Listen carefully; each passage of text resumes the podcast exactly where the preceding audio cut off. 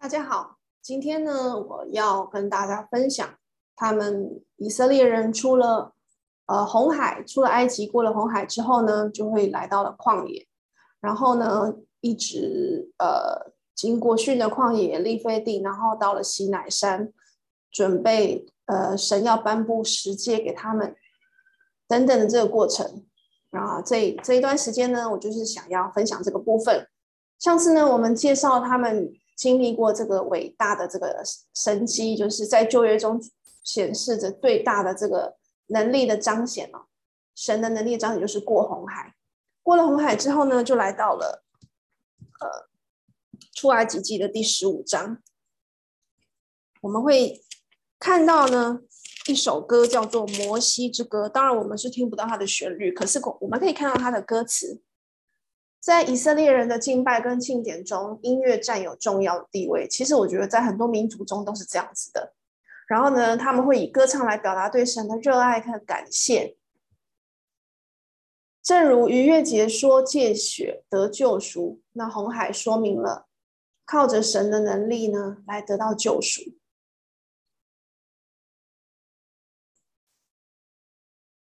摩西之歌的中心就是神。那这首歌的大纲如下：首先是序曲，就是第一节，在讲耶和华得胜。第一节就是经文的二三节，就是他是什么？他在描述神的力量，然后诗歌跟拯救。再来是第四到第十三节的经文，就是讲到神做了什么事，他战过、战胜过往的敌人，然后拯救他的民来脱离埃及。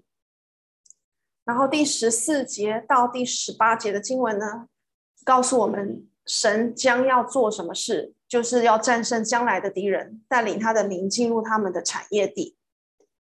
尾曲是第十九节的经文，它是对比埃及的战败，还有以色列民的拯救。那应答轮唱部分呢，就由米利暗和众妇女来打唱，这个是在第二十跟二十一节。今天呢，神要应许我们。回天家，进入天国，那这件事情呢，比进入迦南地啊更值得歌颂，因为这是永远的福乐，这是最大的、最荣耀的这个冠冕之所在，所以我们更要，其实常常在我们的生活中，不要忘记歌颂赞美神。他已经使我们呢，假设你现在已经是基督徒，他使我们的过去的罪犯已经得到赦免，让我们得到一个新的身份，成为神的儿女。这样荣耀的身份呢，帮助我们在这个。这个短暂的这一生呢，能够应用他的话语，然后他的带领，还有他的眷顾，能够度过完今生，然后最终能够进入天国。接下来第十五章的二十二到二十七节告诉我们，他们进入了舒尔旷野。其实从这个舒尔旷野开始，就是一个往西南山前进的之旅啊。就是叫做西乃山之旅，它记载在十五章的二十二节，直到十八章的二十七节。舒尔旷野，这每一步，这个西南山的旅程的每一步呢，其实都充满着属灵的功课，就好像我们在这个短暂人世中的每一步，每一天，其实都是有着满满的属灵的功课，只是在于我们要不要去思考跟学习。那在舒尔的旷野呢，我们如果翻到第十五章的话，就可以看到呢，他们唱完了摩西歌、摩西之歌之歌后呢，就走到了这个舒尔的旷野。然后第二十二节，在旷野中走了三天，找不到水。为什么会找不到水呢？我想这也是神对他们的试验。然后他们到了一个地方叫做马拉，不能够喝那里的水，因为水苦。那因为这个水苦呢，他们就开始抱怨神了。那马拉的意思其实就是苦的意思，它是指生命中痛苦的经历。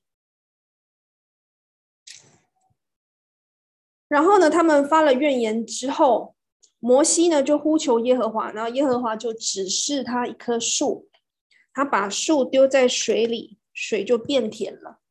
那这个水呢，就是指。各个他山的十字架，十字架呢，把我们的这个生命中的苦化为甜，带给我们新生的盼望。所以呢，耶和华在马拉，它显现的意思就是耶和华是医治你的。耶和华在马拉显示的意思是耶和华是医治我们，他医治我们所有生命中痛苦的经历。后来呢，他们有了这个呃水甜水可以喝之后呢，耶和华就在那里为他们定了律例典章，然后在那里试验他们。你看这二十五节的后半段，直接告诉我们耶和华就是试验他们。然后他耶和华就是告诉他们说，二十六节，你若留意听耶和华你神的话，又行我眼中看为正的事，留心听我的诫命，守我一切的律例。我就不将所加与埃及人的疾病加在你身上，因为我耶和华是医治你的。然后他们就走到了以琳，在以琳那里呢，就有十二股的水泉，七十棵的棕树，很舒服哦。然后他们就在那里水边安营了。所以，当我们来到了就是十字架面前啊，我们。接受了，并且顺服了这个神的这个诫命，我们接受他的福音，然后呢，按照他的诫命而行了，得救成为基督徒之后呢，便能够享受安息，安息重新得力。其实信了主之后是会面对很多考验的。那在初期我刚刚成为基督徒的时候，其实也是非常多考验的，是还是撒旦知道我的软弱点，他还是会用我。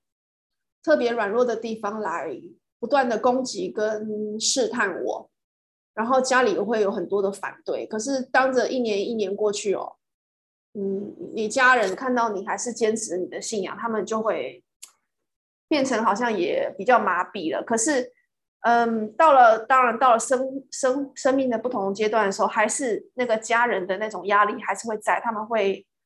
好像会有有好拿一根针刺你啊，就是那种话语，而且他们会不相信你，有时候会感觉瞧不起你，觉得你们觉得你好像我没有经历过他们所经历过的，然后不明白，就是我只会讲道理，然后不明白说，其实就是说生生活生命不是那样的简单呐、啊。那这个时候你要如何能够平静你的情绪，然后继续依赖神去过你基督徒的生活，那就是一种就是信心的考验了。那神一直到第十九章才跟他们正式的立约啊，就是给了他们这个十诫，还有其他的这个，就是给他们给摩西那个石板，就是真正的好像把它写在一个一个这个可以看到的这个文字记录上面，是一个正式的立约的过程，是在呃。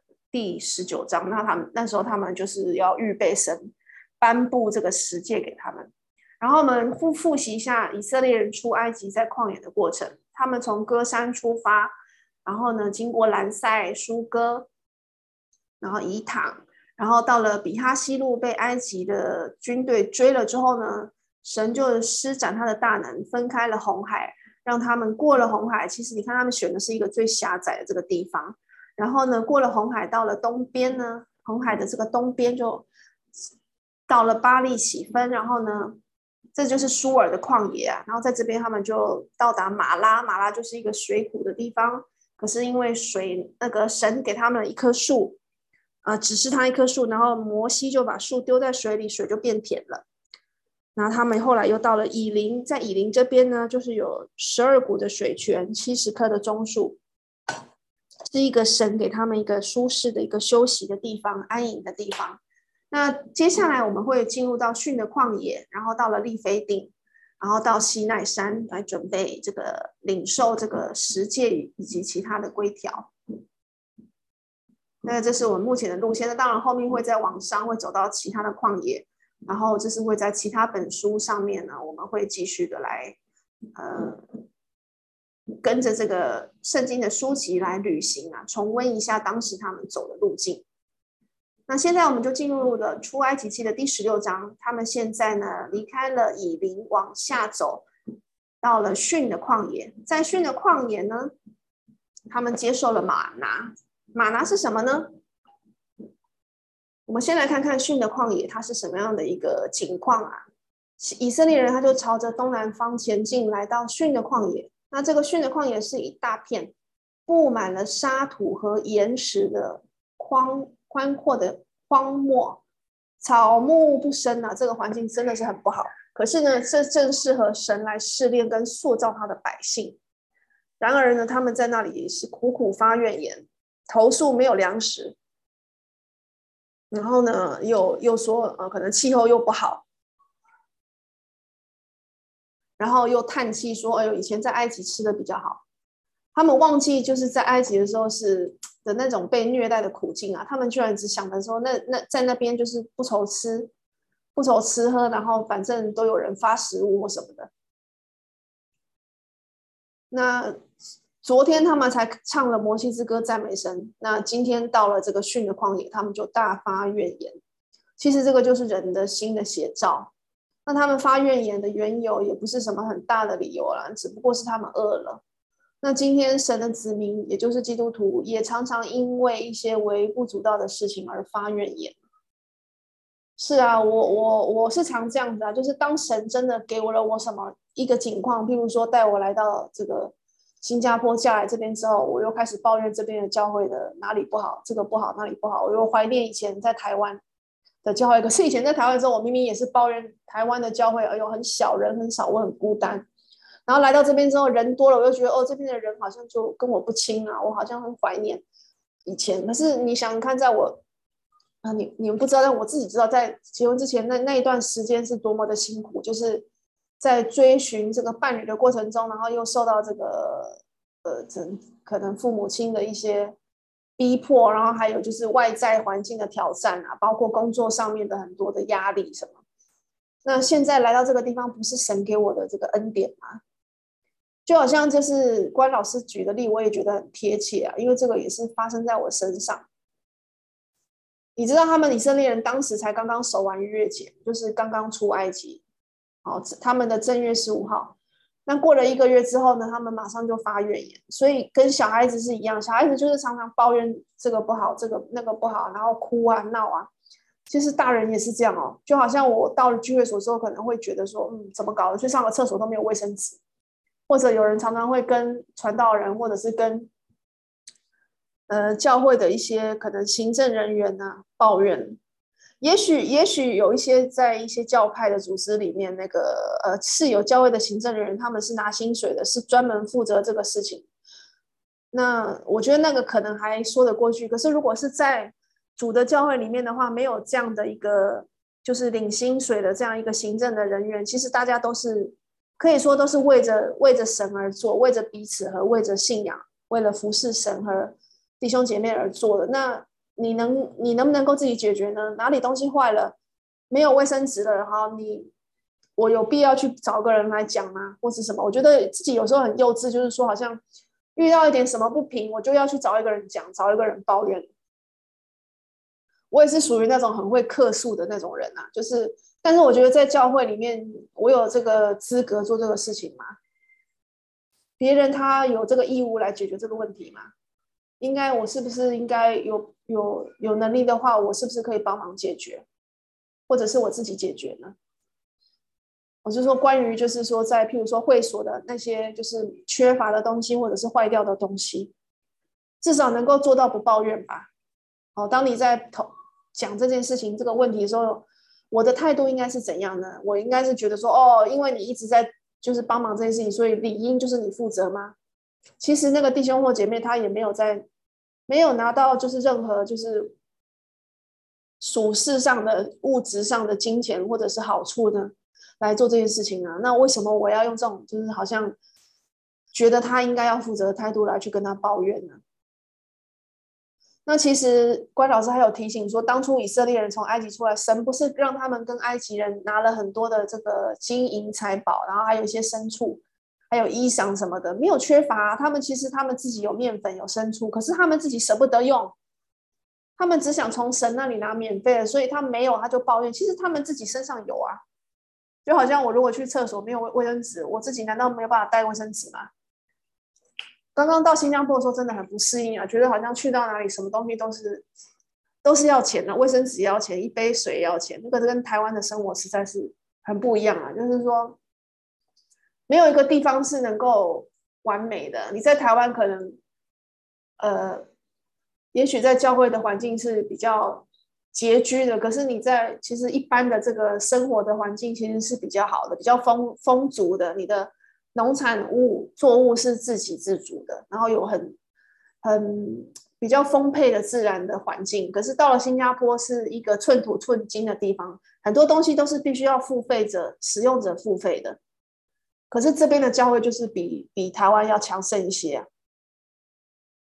至少那个呃信主的这个真理的人是比较多的，所以不一样的环境，神就给我们不一样的功课啊。那神仍然很恩慈的在晚上降下鹌鹑，早晨赐下吗哪。鹌鹑只供应在两次啊，一次是记载在这里，就是第十六章。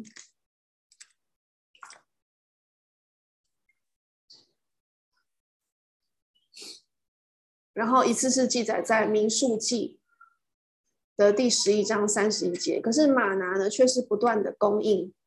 马拿是什么东西呢？马拿在原文的意思就是这是什么呢？其实就是在如果你会马来话的话，我我听这个老师说，就是马来话的，嗯，马拿的意思就是这是什么？所以这个马来话可能是比较接近希伯来文。那它是神所降下的这个神奇的这个食物啊，它是小而圆，然后色白而甜美的食物。它预示着基督的谦卑、完美、纯洁跟甘甜，是神生命的粮。那耶稣在马在约翰福音中呢，也把自己比作马拿，是我们每天生命的粮，能够满足我们属灵上的需要。那以色列人每一个人可以收取一俄梅尔，就是约三品多的玛拿，大概是两公升啊，每天可以拿两公升的玛拿。那两公升大概是一个人三餐的分量，所以其实就是按这个分量大约收取，其实都是会吃得饱的，也不会过多，也不会过少。所以当基督徒向有需要的人分享的时候呢，其实呢，我们自己也能够呢，同样的得到满足。那这也是我还在学习的功课。那吗哪呢，清早起来就要收取，因为日头一发热，它就消化了。所以呢，我们也应当在一天开始的时候呢，就是那时候生活的杂事跟压力还没有进来的时候，就先吃一吃基督的灵粮啊。我们的灵粮就是神的话语，就是圣经。所以吗哪必须天天收取，我们也必须天天从主得灵粮。那当时的吗哪是在一个星期的头六天每天收取的，第七天并不供应。所以呢，到了第六天的时候呢，神就吩咐以色列人收取双倍的食物，留到安息日用。如果是别的日子，剩下的吗哪就会生虫变臭。可是呢，在第六天不会啊。那吗哪它其实是长得像圆锥子。只不过它的颜色是白色的，滋味呢，如同掺蜜的薄饼，也可以烤，也可以煮，可能有点像我们的白米，我们吃惯的那个白米。白米有很多煮煮法，对吗？你可以煮的，可以炒的，甚至可以呃煎的，可以炸的，还可以炖成粥，对吧？所以吗哪也是很多种煮法，可是他们吃着吃着，他们也会抱怨啊。那在第十六章的三十二到三十四节。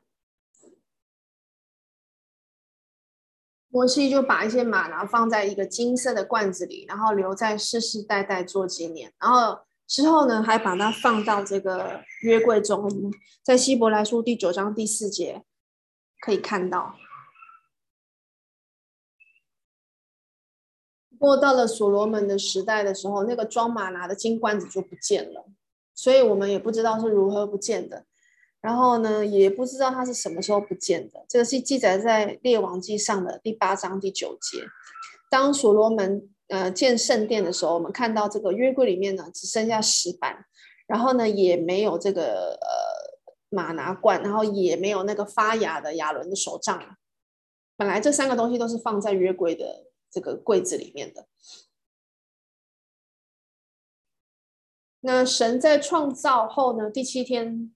安息，可是呢，他并没有吩咐当时的人这样做。可是现在呢，他向以色列国呢就订订立了这个安息日的律令，日后呢他就成了这个呃十诫之一。那这个应该是他第一次提到安息日，就是在这个第十六章的这个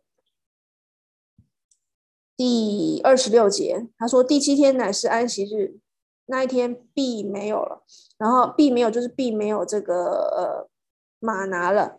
然后二十三节，然后摩西就说：“耶和华这样说，明天是圣安息日，是向耶和华守的安息日。”这样，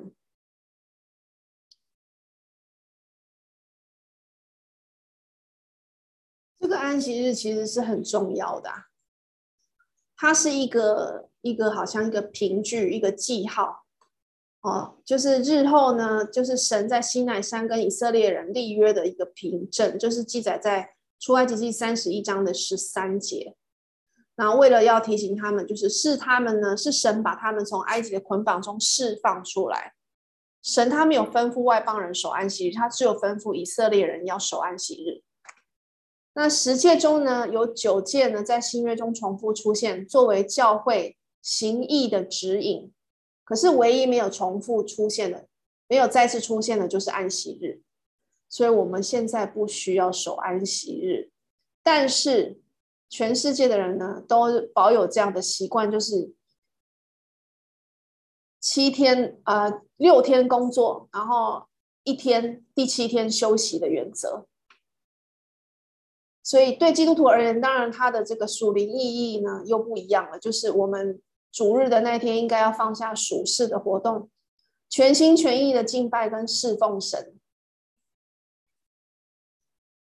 那在第十六章的三十四节，当亚伦把马拿的那个金罐子放在法柜前存留的时候，那个法柜其实就是呃柜，虽然约柜还没有出现，但是这里已经已经提到了那个将来约柜要出现的那个那个好像是一个预表了，就是放在法柜前面，可能神有预备之后的这个就会被约柜所取代。那第十六章三十五到三十六节告诉我们，他们吃吗哪这个特奇特的食物吃了多久？吃了四十年。那就是预计呢，以色列在旷野漂流四十年。当他们到了吉甲，吉甲就是在迦南的境内，那吗哪就停止了，因为那时候他们就可以开始就是在他们的土地上耕作了。所以你看，这四十年的漂流跟训练中呢，他们其实是有得吃有得喝的。那在他们在那个他们领受那个呃摩西上山领领受那个律法十诫还有律法之前呢，这一段时间但是透过摩西跟亚伦啊来口传神交给他们的律法。所以呢，吗哪我们复习一下，它是一个早晨露水上升之后就出现的食物，然后如果日头发热就会融化，如白霜的小圆物，样子像圆锥子。颜色是白的，滋味如同掺蜜的薄饼，可烤可煮。每个人一天可以拿一俄梅尔，就是两公升。多收的呢也不会存下来，因为就会坏掉。那少收的呢也不会有缺乏。他们这个吗哪是不可以留到次次日的，安息日除外。然后呢，安息日呢是不不可以取吗哪的，也没有吗哪。所以你必须要在安息日的前一天取两倍的分量，就是四公升，两个俄梅尔。那以色列人吃吗哪吃了四十年，吗哪代表的是灵粮，灵粮代表就是基督。那这是在逊的旷野所发生的事情。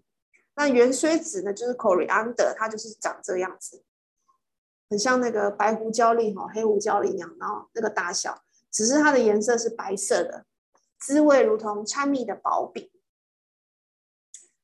接下来呢，这个以色列人又往往南方行啊，就会到达利非定。在这个地方呢，他们和摩西争斗了。为什么？因为又因为没有水。之前在这个前面这个地方呢，是因为呃，在马拉这个地方是因为水苦，然后到了利非定之之后呢，又因为没水，就开始又吵吵闹闹了。然后呢，摩耶和华就指示摩西走到一个河裂之地啊，就是荒芜之地。然后呢，用杖去打磐石，那摩西照着做呢，水就流出来。那这个地方叫做玛撒，玛撒就是试探跟试验的意思，就是他们试探或试验神的地方，这是一个负面的意思啊。那米利巴呢，就是有责怪或争闹的意思，所以米利巴这个地方呢，就是呢他们与摩西争闹之地。那在民数记的十四章二十二节告诉我们，以色列在旷野试探神有十次，就是他们抱怨了，抱怨神带他们来出埃及这件，这个这个举动跟这个言语呢有十次。他们怎样试探神？就是看到第十七章的第七节后半段。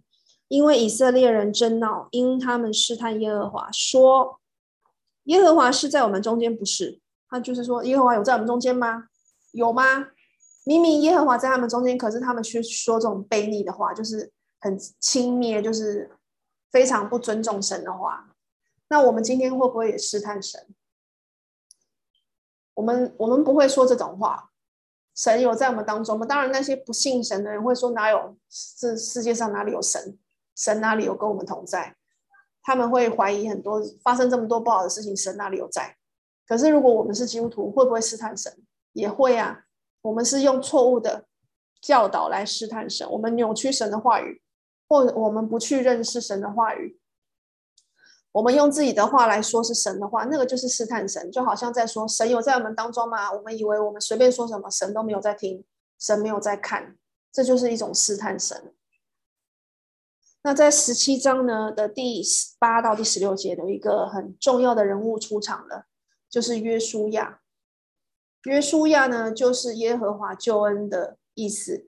那他在这边呢，是首次的登场。他是摩西的仆人，在非利定呢与亚玛利人征战。那当时呢，在征战的时候，只要摩西呢一直举手祈求，倚靠神。以色列人便得胜，可是当他的手啊一下垂的时候啊，亚玛利人便占上风。所以这时候呢，用这张图，网络上找的来示意，有一边是这个呃亚伦，一边是户珥，站在摩西的两边哦，把他的手举起来，因为举久了手一定很酸没有力啊，会会想要放下来。所以这代表什么？这代表我们应当扶起属灵领袖的手来分担责任。说安慰鼓励的话，或者是为他祷告，这都会使属灵的领袖重新得力，分担责任，说安慰鼓励的话，还有为他祷告。很多时候我没有办法做到这三样啦，我没有办法分担责任，我也没办法说安慰鼓励的话。可是至少我要为他祷告，不管我喜不喜欢我的属灵领袖，不管我喜不喜欢那个人，我觉得这是我。最起码能够做到的一点。从另外一方面来看，我们看摩西他他这样一个属灵的领袖都需要弟兄的扶持了，何况是我们呢？很多时候属灵的失败都是因为孤单啊，因为一个人孤孤单单，没有其他弟兄姐妹的保护跟支持。你一个人举手能够举多久？我想能举十分钟就很了不起了吧？那在这边呢，补充一下，马亚玛力人就是以扫的子孙呢，他们住在死海的地区，是很凶悍的游牧民族。他们是以劫掠财物为主，然后以杀人为乐。那以扫就代表了这个肉体，啊，是属于这个亚当邪恶和腐败的性情。那根据古代犹太裔历史学家约瑟夫所说，户珥这个其中一个户珥，他其实是米利暗的先生啊。那米利暗就是摩西的姐姐，所以这个一边是他的哥哥，一边是他的姐夫在扶着他。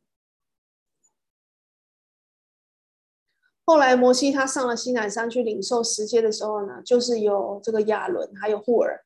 在这个山脚下来治理以色列民。还有多数的迦南人，他们进入的那个迦南地啊，多数的这个迦南人里面住的就是亚玛利人啊，是非常凶悍的民族，非常残暴的一群人，所以可以想见为什么神要这个约书亚带领这个以色列人把他们全部都杀光了。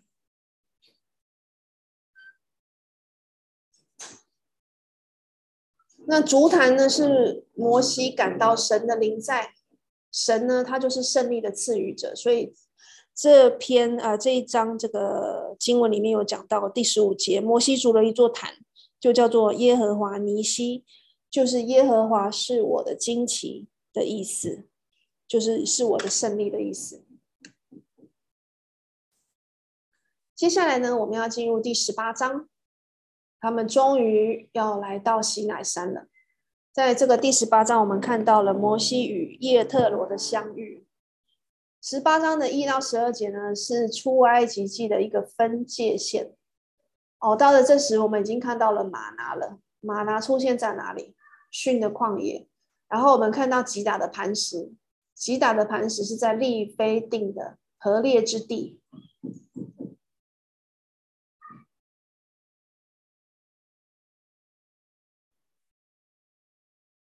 其实他的岳父叶特罗呢，带着摩西的家眷，就是他的太太希波拉，还有他的两个儿子来跟他相聚的时候，这件事情其实应该是发生在十九章之后，就是到达西乃山之后。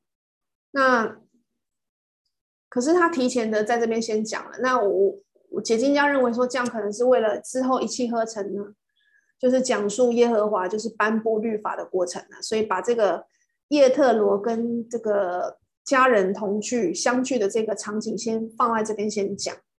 那这边呢，我们又看到了，就是叶特罗如何的给摩西一个好的建议，因为叶特罗看到摩西他负了太大的这个担子啊，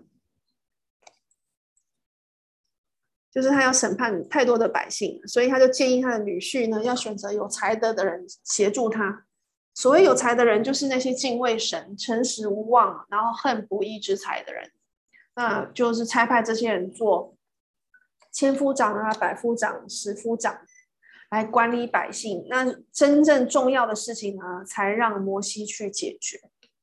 所以这个也提醒我们呢，神从来都是赐下恩典，然后给我们任务。可是呢，我们也必须呢，就是要做出好的安排呀、让有安排一些就是适当的弟兄姐妹来分担我们的这个。有时候我们的服侍的工作，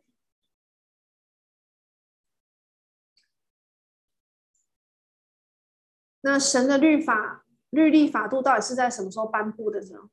其实，在列祖的时期就有了，《创世纪》二十六章第五节就有提到，《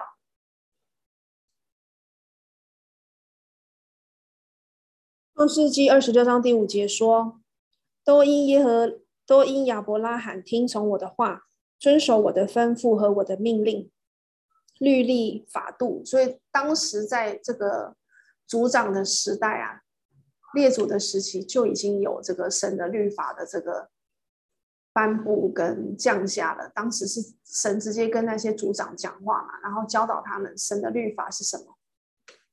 接下来我们进入了第十九章，他们要为神的启示来做预备了。要怎么样做预备呢？当以色列人呢到达了西乃山之后，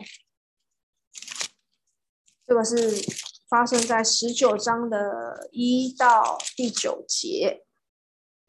那他们呢，呃，就会到达西奈山，也叫做何烈山啊。这个西奈山呢，也就是何烈山，是以色列历史上最神圣的地区之一。它位于西奈半岛的中南部，我们刚刚有看过地图了。然后呢，摩西呢曾经在这个山里的荆棘火焰中遇到神，那神呢也在这里呢跟以色列人立约。另外，以色有一个先知以利亚也在这里听见神微小的声音，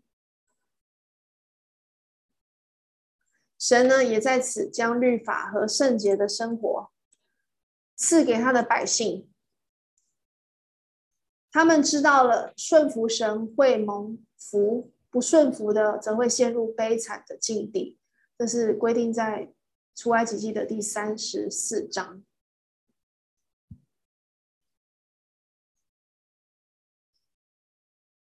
所以我们看到神其实是主动跟以色列人立约的，那这个约里面呢，就是含有律法的意思。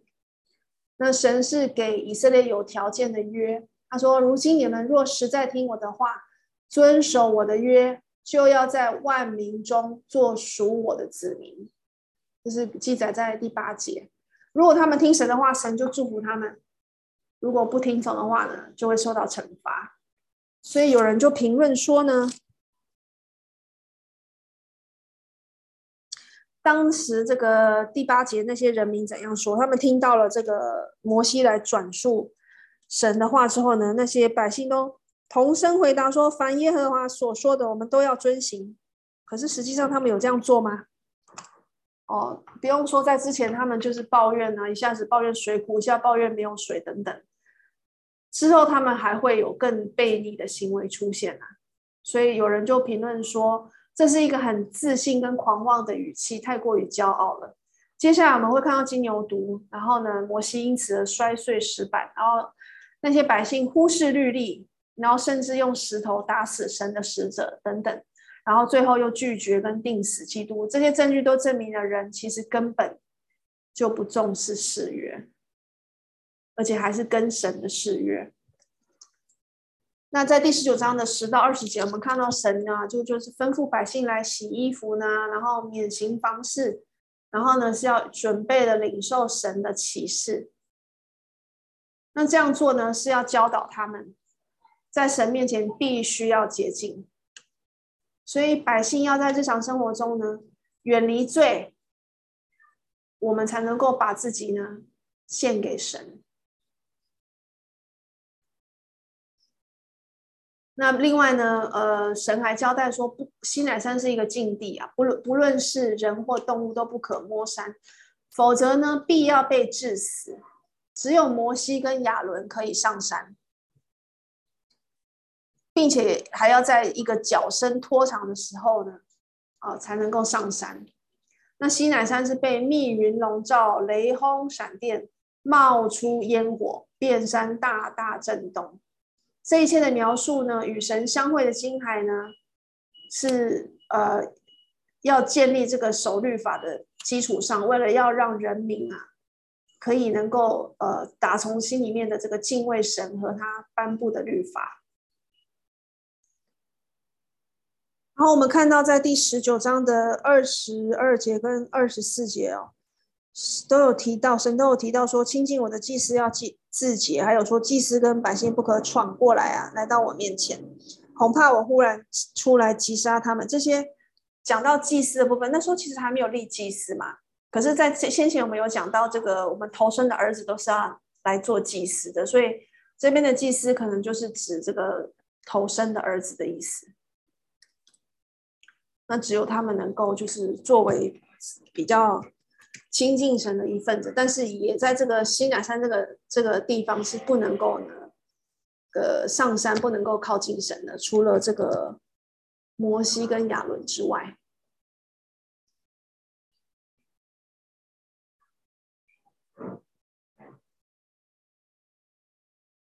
很多人不知道，从嗯神创造天地到现在呢，其实是经历了三个不同的时代啊，用。神治理人的方式来区分呢，有三个不同的时代。那这个分的这个时代的这个意义是非常重大，因为这个决定决定我们遵守的律法是哪一哪一个哪一个律法。第一个时代是列祖的时代，就是在摩西呢之前都叫做列祖的时代。当摩西出现之后呢，当他引领百姓出埃及之后，尤其是到西乃山这个分界点哦，这个第十九章。呃，这个部分呢，就是开启了摩西的时代。这个准备领受这个摩西律法的时候，就是摩西律法时代的开启。那到了基督来到这个世界上之后呢，哦，在他被钉十字架那一刻开始，基督律法的时代也开启了。所以这三个不同的时代呢，都有不同的律法，也有恩典。那除了这三个时代之外，也不会再有第四个时代了。那我们呢，如今就是活在第三个时代，基督律法的时代。每一个时代的律法都不一样，可是每一个时代也都有不同的恩典。那希伯来书第九章十六到十七告诉我们，人凡有遗命，必须等到遗命，就是遗嘱啦。遗嘱当然是等到那个立遗嘱的人死了，那个遗嘱才开始生效嘛。所以基督当时他活在世上的时候呢，他自己所定的律法，就是他留下来的那个遗遗嘱，是还没有生效的。所以基督本人他在。呃，世上的时候，他也是活在摩西的律法之下。可是，当他被钉十字架死的那一刻，他的遗命，他的律法就开始生效了。那他的律法其实就是新约的律法，所以很多人搞不清楚，以为我们现在还是要守旧约。其实我们守的是新约，旧约是属于是给呃摩西的，呃，还有就是更早期的，就是呃。列祖的时代，那摩西之后呢？就是就是守的，就是摩西的律法。哦，摩西之后的那那一批人，一直到基督被定死之之前哦，那一段时间都是守摩西的律法。那神他自己是永不改变的，可是他的方法会改变。他的确，我们耶稣就是神，他呃，人家说时代不同了，那个规定也会不同，这是真的。只是呢，那个规定呢是什么规定，我们必须要搞清楚。他在不同的时代用不同的方法来做事，还有治理人。所以呢，在这个基督的时代哦，也就是所谓新约的时代，我们治理的准则呢，就是新约圣经。就好像是要养孩子的时候，孩子小的时候呢，有不同的教育策略。可是，当孩子长大了，家里的事情又会跟着他们长大变成熟，而有不同的方式处理。我们不能够永远都用一个管理小孩子的方式来对待一个青少年的孩子，或者是已经是成人的孩子。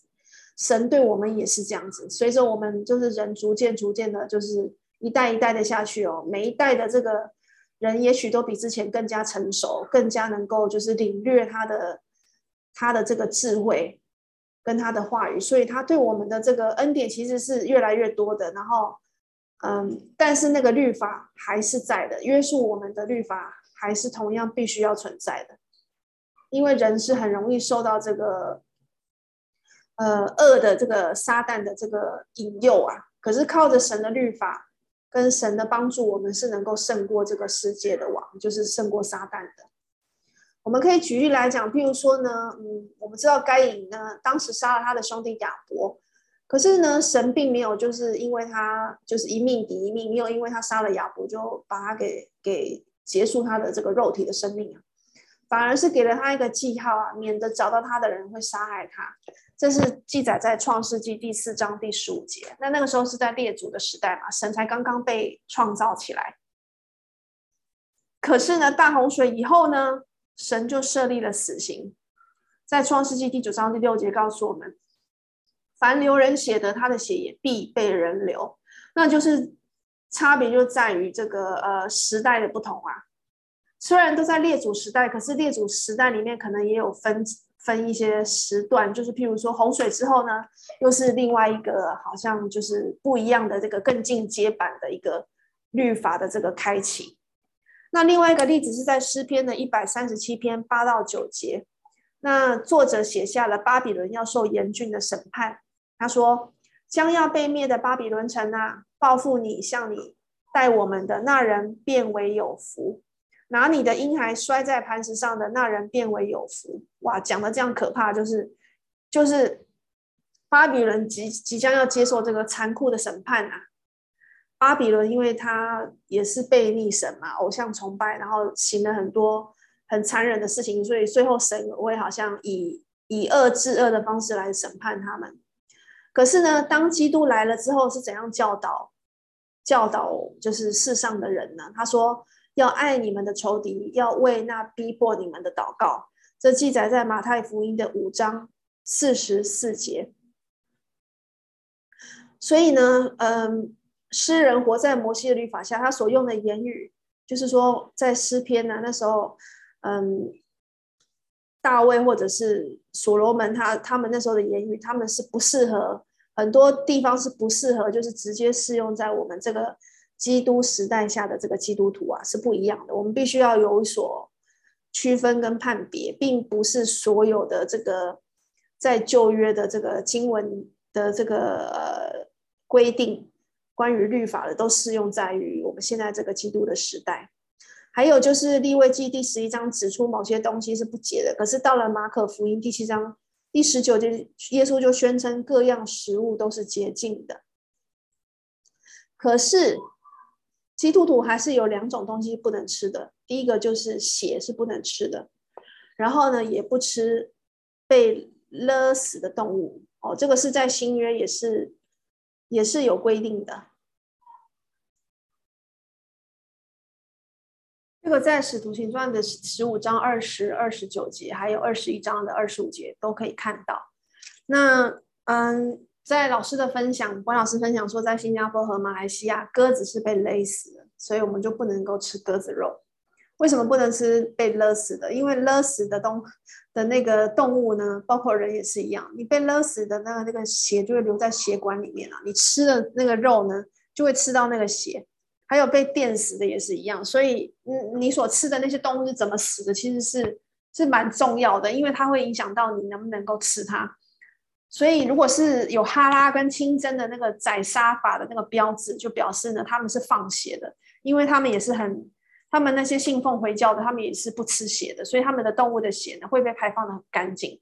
所以，如果你不确定呢，那些那些鸡鸭鱼肉牛羊是鸟啊什么是怎样死的话呢，你就是可以选择这个清蒸啊，没有没有鱼啦，就是那些牲畜类。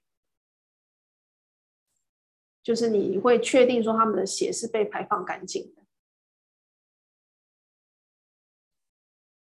那福音呢，是也是传给外邦人的，在律法之下呢，只有大祭司可以进入神同在的至圣所，因为那时候呢，是神是好像坐在那个约柜上面的那个施恩宝座上，可是呢，现在神他并没有一个。一定要坐在那个地方来跟神，就是跟人见面。在我们这个基督的恩典之下呢，所有的信徒都可以进入至圣所。意思就是，所有的信徒呢，都能够呢跟神亲近啊。我们都能够靠着阅读他的话语，靠着祷告来跟神亲近。所以这真的是很感谢神，这个是莫大的福分了。我们不需要就是建立那么繁复的。那个会幕有那么多的这个样式，我们之后会讲到那么多的规定，然后也不需要就是只有特定的身份的人才能够去见耶稣，才能够跟他倾，才能够跟神倾诉。我们有耶稣做我们的中保，就可以使我们跟神啊，呃，能够就是直接的，就是就是有这个交通。当然不是说面对面的交谈，但是就是神是垂听这个基督徒的祷告的。但是要是悔改啦，没有没有没有，就是说没有犯罪的，就是悔改的，有犯罪然后悔改的基督徒，没有没有人是不犯罪的嘛？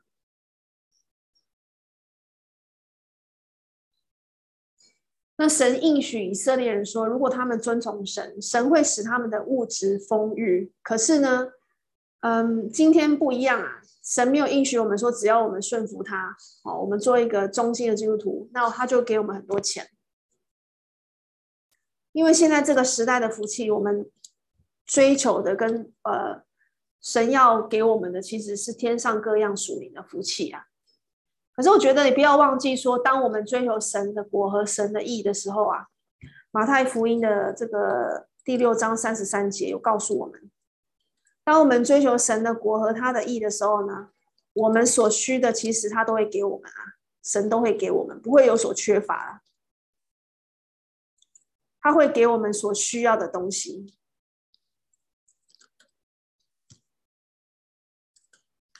那虽然各个不同的时代呢，各有特色，有不同的这个律法跟恩典有一些出入，可是有一件事情是永远不改变的，就是福音。福音是从神创造世界以前就已经存在，他就已经计划好，到他再来的时候啊，人是怎样呢？就是会得救，然后得以进入永生。可是我们就会问说，可是问题是基督后来才来啊？那你说那些在列祖时代跟在摩西时代活着的那些人怎么办？他们根本就没有听到福音，因为那时候福音根本就还没有出现呢。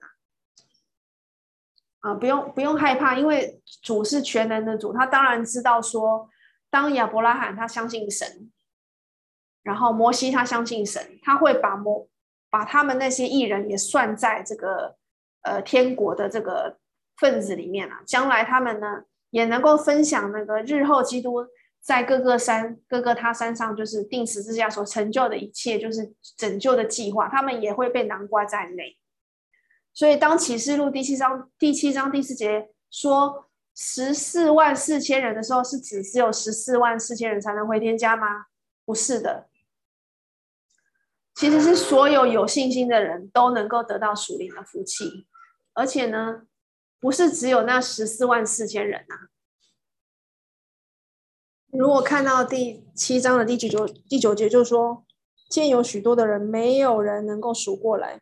是从各国各族各民各方来的，站在宝座和羔羊面前，身穿白衣，所以是很多很多人，是没有人能够数过来的。所以能够进天国的人，绝对不只是限于十四万四千人。所以你我都加油了，我们都有机会进入天进入天国回天家的。我们一定要坚持下去，就是要遵从神的福音啊。那希伯来书十一章三十九到四十节告诉我们，因为神给我们预备了更美好的事。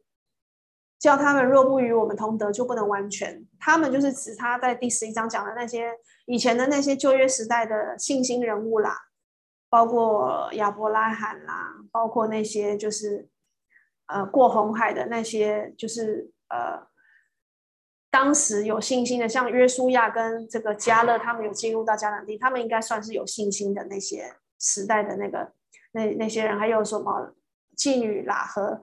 他接待那些使者，他有这个勇气做这件事情等等的。他们没有听到基督的福音，可是他们也会被囊括在这个呃回天家的这个行列当中啊。那死人复活呢？有一个很有趣的一个点，就是死人复活呢，不是只有耶稣啦，就是在旧约里面还有谁呢？还有撒摩尔，有提到撒摩尔，他又复活，然后还去见扫罗王，跟他讲话。那新约里面只有耶稣复活吗？其实如果呃我上课没有上到，我我也没有意识到说，在马太福音二十七章五十二到五十三节，我被忽略的那一节有讲到耶稣复活那日，有许多圣徒也复活，他们就就是从好像坟墓里起来，然后走进圣城，在耶路撒冷跟很多人民显现。所以神拯救的方法很简单，就是靠着信服真道而已。这个是记载在罗马书的第五章第一节。第五章第一节，罗马书第五章第一节告诉我们：我们既因信称义，就借着我们的主耶稣基督得与神相和。这个信，因信称义的信，我们就是要连接到罗马书开头的第一章第五节讲的那个信是怎样的信？在第第一章的第五节告诉我们。在万国之中，叫人为他的名信服真道，所以是包含着要顺服啊，心里顺服，而且心里信信相信，然后你的行动上要顺服的，不然你其实你如果没有行为的话，就是根本有无法显示出你真正的相信。所以你除了接受神的福音、他的教导之外，你还要我们还要照着去做啊。那才能够因此而得拯救。那当然，我们也要知道说，时代之间呐，这三个时代之间有一些重叠的时候，有一些过渡的时间呐，像是以使徒行传为例，那新成立的教会有时候需要时间去去除一些旧时代的一些束缚跟那时候的规定。所以加拉太书的第四章第一节到第五节就告诉我们，就是在。师傅跟管家的手下的时候呢，就是好像，呃，好像是教会，就是呃，人民是在一个孩童的时期啊，那时候是跟奴奴仆是毫无分别的。那我们那时候好像列祖时期、摩西时代那时候的律法，就好像是在，嗯、一个就是孩童的时代的律法，就是管的很多，规定的也很细致。很严格。当然，我不能说现在的律法不严格，但是就是我觉得那个呃程度上还是不一样的。那好像我们在信基督、在受浸成为基督徒之前呢，呃，被加入教会之前，我们好像也是小孩子，然后受受管于世俗的小学。所以以前的那个摩西的时代跟列祖的时代，也好像是在读小学的时候。现在基督的时代，也许就是好像可以进入高中跟大学了，比较成熟了。因为神派他的儿子来，然后就 就他说生在律法之下，其实是指基督是生在摩西的律法之下嘛。然后呢，为了是要把摩西律法以下的人赎出来，叫我们得着神儿子的名分，所以我们不再是神的奴仆了，我们变成神的儿女了。这是何等奇妙跟呃值得感谢的这个福分。的名分，这是最好不过的名分，就是成为神的儿女啊，回到他的怀抱。传统人有很多的传统，可是传统不等于律法。当然，如果跟神的律法不冲突的传统是可以遵守的。那我们也是可以思考，譬如说清明节扫墓的这个这个部分，这个这件事情，它里面所做的一些行为，哪些是跟神的律法不冲突的，哪一些是冲突的？我觉得我们可以分别，如果不冲突部分，我们可以去做的。但是如果你说要把祖先的坟墓当成神一样去，还拿香去拜，或者是跟他呃祷告什么，那就是不符合圣经了。但是我们缅怀祖先，跟我们爱护祖先，然后我们尊敬祖先做的一切，这些东西是是没有跟神的律法冲突。我相信神也是喜悦的。这个地这个东西我们要去持守啊。那基督的来到呢，就是其实是恩典跟律法的完全，因为基督的来到就告诉我们真理，他也是一个真理的完全了。